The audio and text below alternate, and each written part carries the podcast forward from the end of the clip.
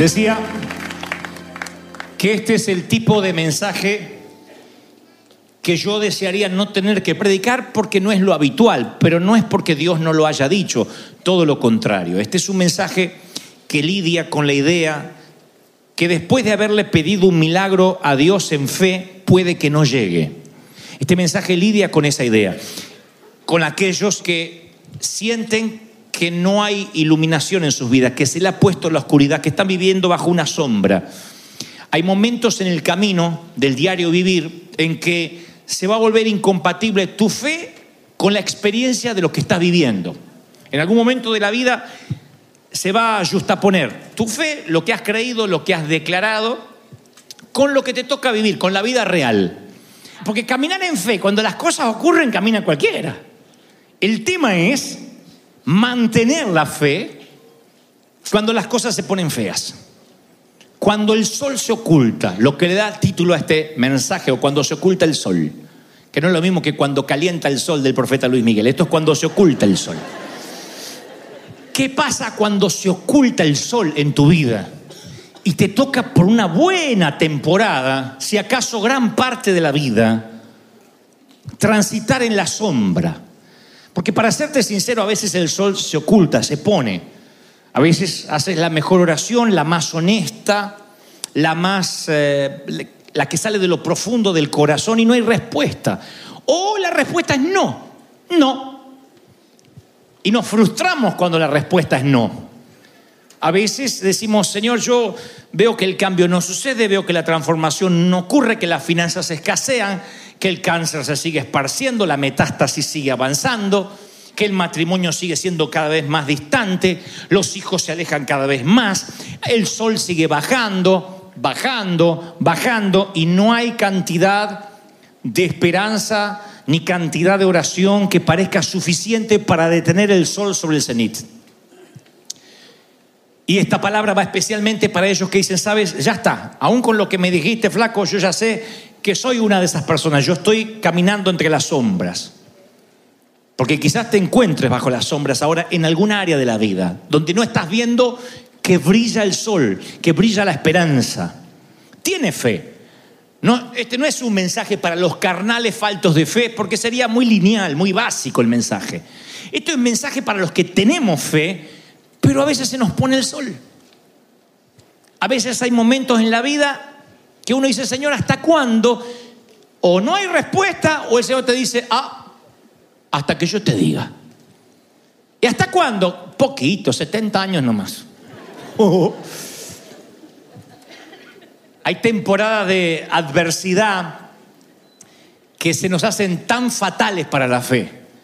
No hay nada que intente liquidar a la fe más rápido que las temporadas de, adversidad, esas temporadas de sombra, esos momentos de tristeza que no sabes por qué, pero te embarga una sensación de angustia al ver que no hay una luz ni siquiera al fondo del túnel. Y cuando ves una luz dice, ¿no será un tren que viene de frente? y te agarra una tristeza tan profunda que te desconectas de tus hijos, de tu cónyuge, te desconectas de tus padres, te desconectas, estás ahí pero estás ausente. Y empiezas a desconectarte de tus seres queridos hasta que finalmente te desconectas de Dios. No tienes ánimo de orar, la palabra te sabe tediosa, ¿Cuándo pasa eso? Cuando perdiste el rumbo. ¿Por qué lo perdiste? ¿Porque eres carnal? No, porque hay oscuridad. Si hay oscuridad, ¿cómo mantienes tu visión en mente cuando no hay nada a la vista? Esa es la pregunta. Y yo sé que esto tal vez no es lo que quieras escuchar, como dije al principio del mensaje, pero la mayoría de las grandes oportunidades registradas en la Biblia nacieron de crisis. La crisis es la autopista, es la, la pista de despegue para la cual Dios se lleva la gloria, a través de la cual Dios se lleva la gloria. No puedes evitar la adversidad. La gloria de Dios brilla con más intensidad cuando el sol se está ocultando. Ahora, aunque esta parezca infantil, si alguien toma nota, anótelo, si no, grábate en, las- en lo, lo profundo del corazón. Átalo a tu cuello, escríbelo en las tablas del alma y del corazón. Número uno, la adversidad siempre, siempre, siempre es una oportunidad. Siempre. Yo quisiera escribir mi historia sin adversidad. Si me das a elegir a escribir mi biografía, yo quisiera una vida sin adversidad. A mí me gustaría que entre la zarza que arde y la tierra prometida no haya desierto. A todos nos gustaría eso. Evitarnos las complicaciones de la vida. Hay mucha gente que dice, ay, yo me quiero casar, casar y no tener complicaciones.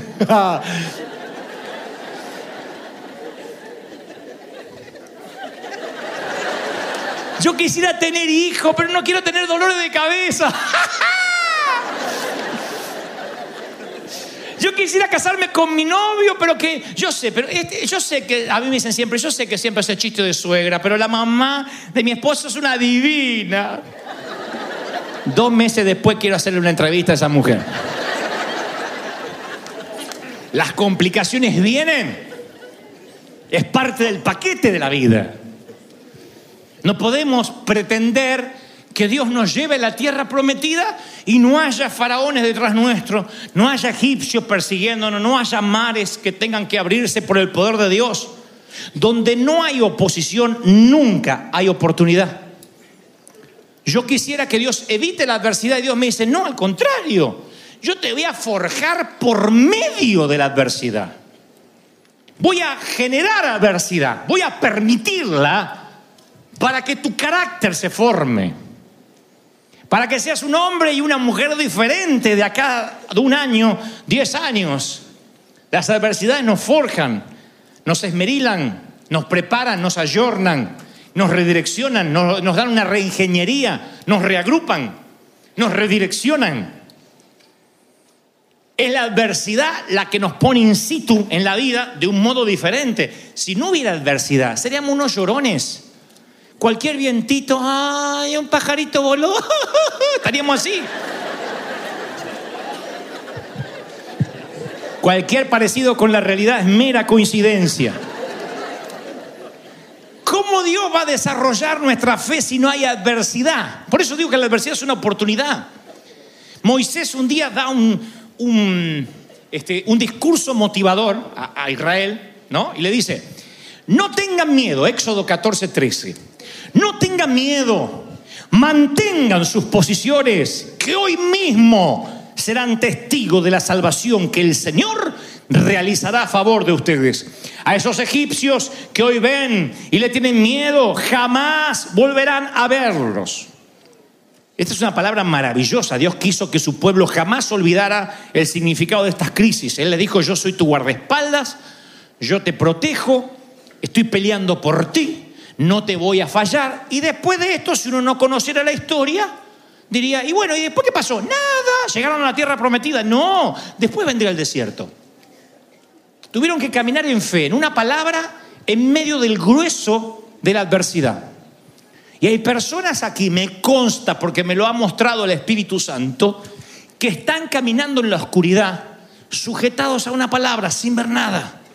Y te celebro, te felicito, mi viejo, mi querida, te celebro que sigas adelante.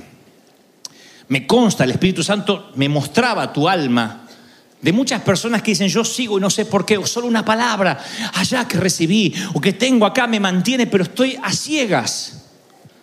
Ahora tú dices, yo creí que si Dios está conmigo, no tendría que tener adversidad. Ya te digo, si un predicador te dijo eso es un embustero, las cosas no funcionan así. La vida es compleja.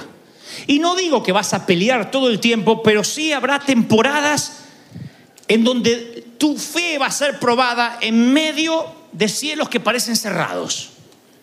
¿Mm? Hay momentos que vas a decir, pero ¿por qué me pasa a mí?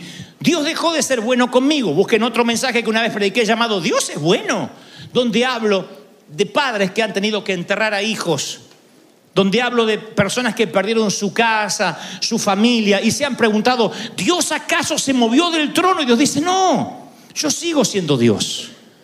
Pero hay cosas que no nos podemos explicar y pensamos que cuando viene la adversidad es porque en algo la fregamos. No la fregaste en nada. Eres humano y en la adversidad se va a forjar tu fe, tu carácter y quién eres en Dios. Yo bendigo tu adversidad aunque no te guste, aunque no sea lo que querías oír. Número dos, si la adversidad es una oportunidad, no dejes de dar golpes cuando estés peleando.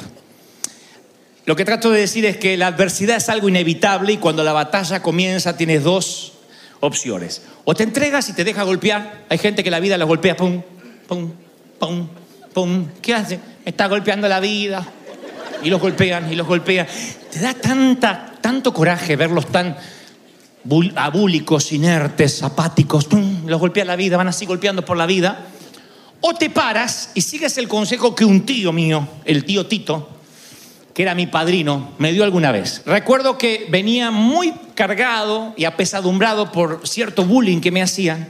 Y un día me agarra mi tío y me dice, mira, tienes razón tu papá, no tenés que pelear. Pero en algún momento, Dantecito, la pelea va a ser inevitable. Y ahí te voy a dar un consejo de tío y padrino. Cuando empiece la pelea, no deje de golpear hasta que la pelea termine.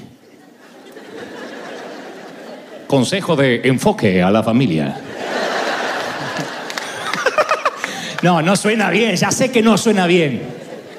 Pero yo me acuerdo que gracias al consejo sabio, salomónico de tío,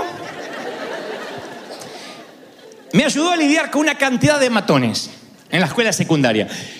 Esta es una analogía que encaja muy bien de cómo manejar la guerra espiritual.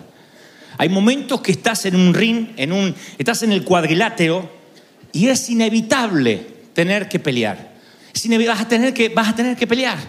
Yo he entendido que cuando Cristo, cuando Dios manda a su Hijo Jesucristo aquí, no fue para cancelar nuestras peleas.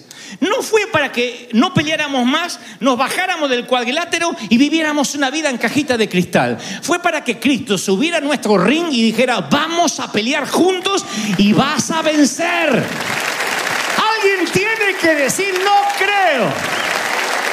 ¿De verdad lo crees? las peleas no se van a cancelar. Y yo necesito que sigas peleando, que sigas dando golpes, que no tires la toalla. Yo no sé a qué enemigos te tienes que enfrentar. A lo mejor tu enemigo es un dolor físico crónico. A lo mejor vas a depender de la insulina hasta que Cristo te lleve. Ahora, yo creo que Dios puede sanarte, pero a lo mejor por alguna razón que yo no te lo voy a explicar porque no sé, ¿Tienes que depender de un medicamento o tienes que depender de oxígeno? No lo sé. No significa de que eres el defectuoso o el que hizo las cosas mal y está pagando. Señor, ¿este es ciego porque pecó él o porque pecaron los padres? Le preguntaron a Jesús. Y dice, no, es ciego para que yo me glorifique. Entonces lo que te está pasando es para que Dios se glorifique en ti. Te lo voy a explicar en minutos. Para eso. Lo que pasa hay cosas que Dios va a resolver y otras te va a decir, bástate mi gracia. Aguántatela. ¿Pero por qué? aguántatela, bástate mi gracia. Mi poder se hace más grande en tu debilidad. Entonces, cuando uno aprende a, a entender eso, uno dice, bueno, voy a pelear, voy a pelear, no me voy a rendir. Pelea como Rocky Balboa o como araña, pero pelea. Mantente arriba del cuadrilátero. Puede que tu problema sea que tengas que demostrar o esgrimir paciencia como Job con un hijo adolescente que está en una rebeldía crónica. O que tengas que lidiar en un matrimonio disfuncional, no lo sé. Ahora, cualquiera tiene fe en las cosas bonitas, pero fe, cuando las finanzas escasean, cuando el matrimonio tambalea, cuando los hijos se enferman, cuando se pone el sol, no es para cualquiera. Y ese es mi deber, mi tarea, ayudarte a transitar, aunque las cosas algún día se pongan difíciles o la estés pasando mal ahora. El apóstol Pablo un día dice, lo que te pasa no es grave, porque viéndolo en una línea de tiempo, esto que estás pasando es momentáneo. Y Pablo lo pone de esta manera a los Corintios, segunda de Corintios, Corintios 4, 17. Él dice, los sufrimientos ligeros y efímeros, cuando habla de efímeros está hablando de, qué sé yo, dos meses, 70 años, 95 años. Efímeros, que padeces en esta vida, no son nada comparado con la gloria eterna que vale cualquier sufrimiento. Dice el Señor, lo que te haya tocado, no te victimices, ¿eh? No digas, ay, que me toqué, mirá la familia que me tocó. ¿Quién de ustedes, como yo, no hemos dicho, ay, la familia que me tocó? Y si te quieres victimizar, no vas a poder. Porque el Señor dice, eso va a probar tu carácter, va a ejercitar tu fe. Yo me voy a glorificar más. Porque la gente va a decir, de la familia de este salió. De esa familia Dios eligió a esta. ¿Puede salir algo bueno de esa familia? Sí, Dios se va a llevar la gloria. No van a ser los genes, no va a ser la educación, no va a ser el dinero, va a ser la gloria de Jehová.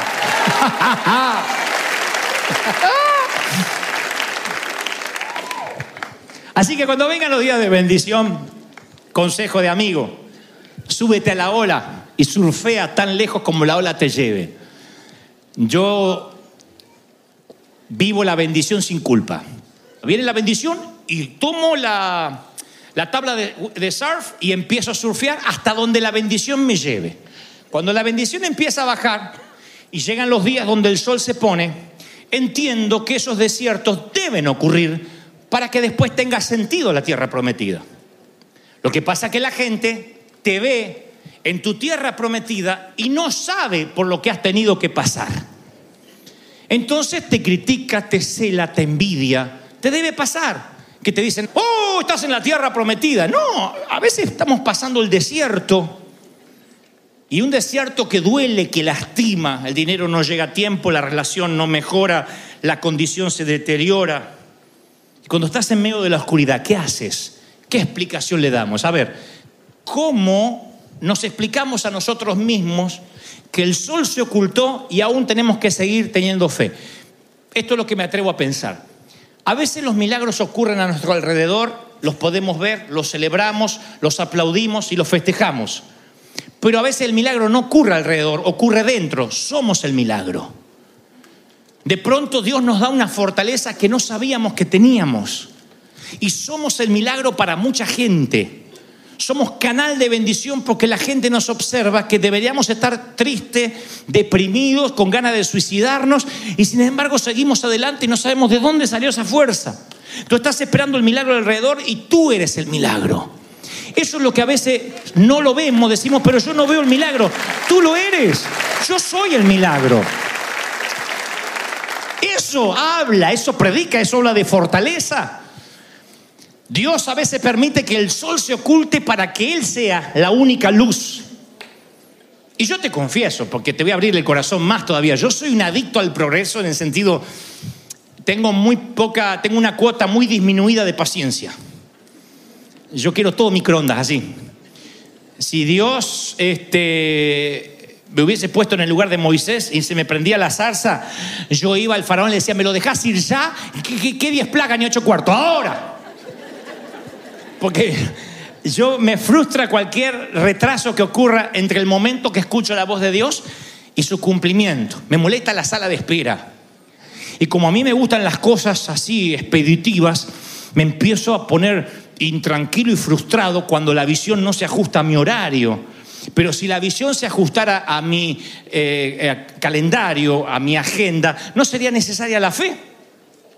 Cuando tú dices, yo tengo, yo tengo que saber que voy a orar a Cristo, pero Cristo es el soberano, Cristo sabe lo que va a hacer, el Señor sabe lo que va a hacer en mi vida, yo voy a orar con todo mi corazón, voy a depender de Él, tengo fe. Pero no me voy a frustrar si me toca esperar o el sol se pone. Pregúntenle a Josué. Josué es el único tipo que recibe una, una promesa formidable. Yo podría vivir solo con esa promesa. Le dice Dios, todo lo que toques será bendito. Te irá bien en todo lo que emprendas. Uno pensaría que después de esa palabra el tipo no pelea más, no tiene más adversidades, no tiene más enemigos. No saben las batallas que tuvo que enfrentar. La gente que murió en el desierto en esas batallas. Yo hubiese dicho, pero el Señor no iba a tener victoria en todo lo que emprendía. Y sí, pero juntamente con la victoria hay incertidumbre, ansiedad, cambio, sacrificio. Eso es la vida. ¿Cómo Dios te va a mostrar su poder y te va a evitar la adversidad o la sala de espera? Hay que esperar. Hay cosas que la vas a entender en esta vida, Dios lo permita, y hay cosas que la vas a entender allá. ¿Por qué Dios permite que estés confinado en una silla de ruedas? No lo sé.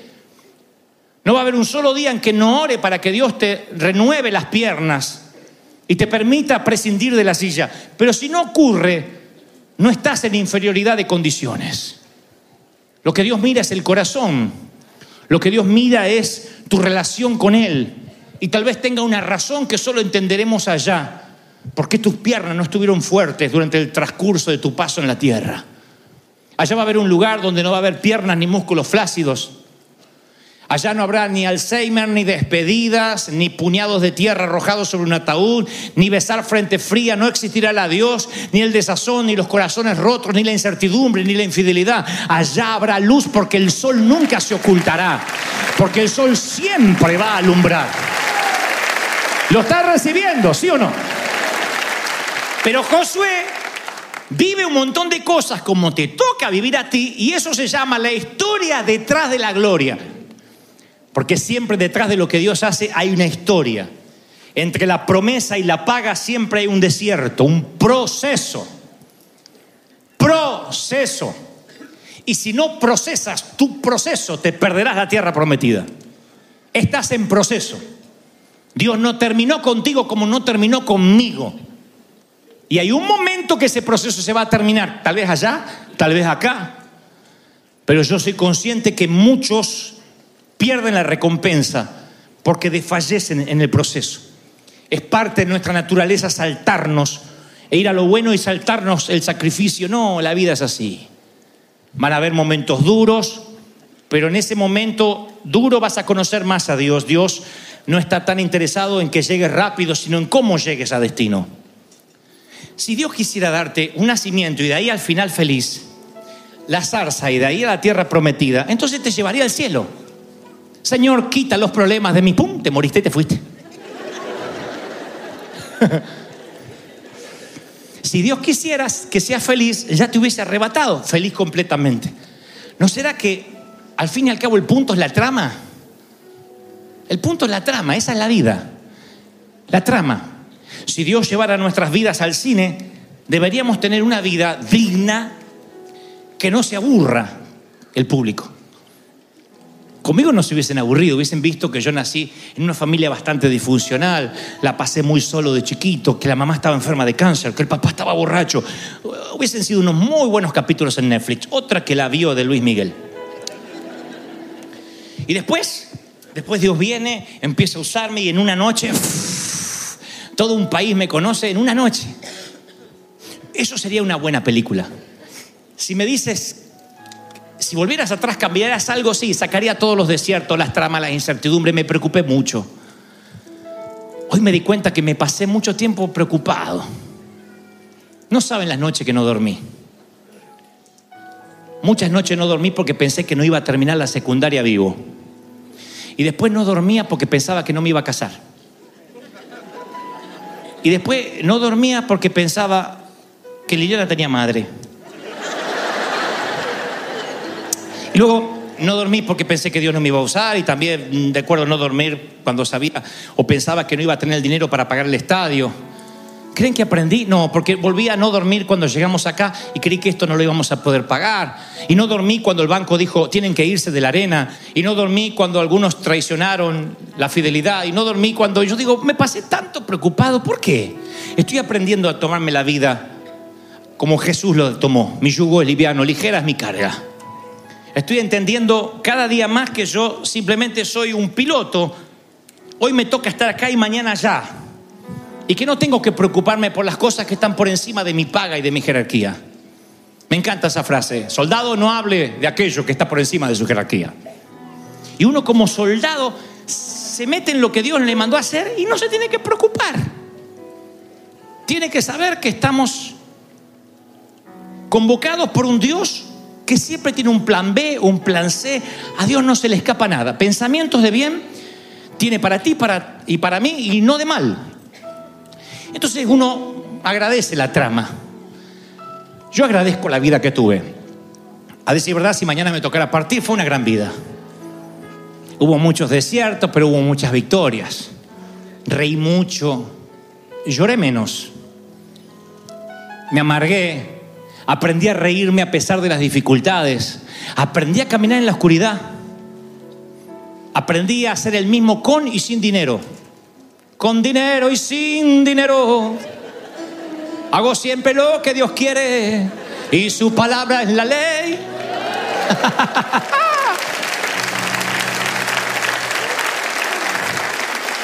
Aprendí a decir que siempre fui rico, solo que tuve muchas décadas sin dinero. Aprendí a viajar liviano, a que rico no es el que más tiene, sino el que menos necesita. Aprendí a, comer manjares cuando hay y comer de lo que sobre, algo recalentado cuando no hay. Si me dan un hotel cinco estrellas, celebro. Y si tengo que acomodarme en una cama entre las cucarachas, también celebro. Sé vivir en pobreza, Dios sabe que lo digo de verdad, en escasez y en abundancia. Y eso me hace un hombre absolutamente rico. ¿Cómo lo aprendí? Tarde. Si tienes 20, 30, no esperes ser sonso como yo que lo aprendí con medio siglo de vida. Tienes que aprenderlo antes. Aprende antes que la trama de tu vida es lo que importa. Que la trama de tu vida es lo que le apasiona a Dios y no eres una serie de cuentos sin sentido. Eres un capítulo tras otro, tras otro, tras otro. Y Dios que ve tu vida completa dice, yo estoy procesando su fe para que llegue a ser lo que quiero que sea. Y aunque el sol no se vea, aunque a veces camine en oscuridad, yo no te suelto la mano. Cuando pases por las aguas, no te ahogarás. Cuando pases por el fuego, no te quemarás. Ni la llama arderá en ti. Camina por fe y no por vista. Camina por fe, por fe. Vamos, vamos, vamos, dale una celebración al rey.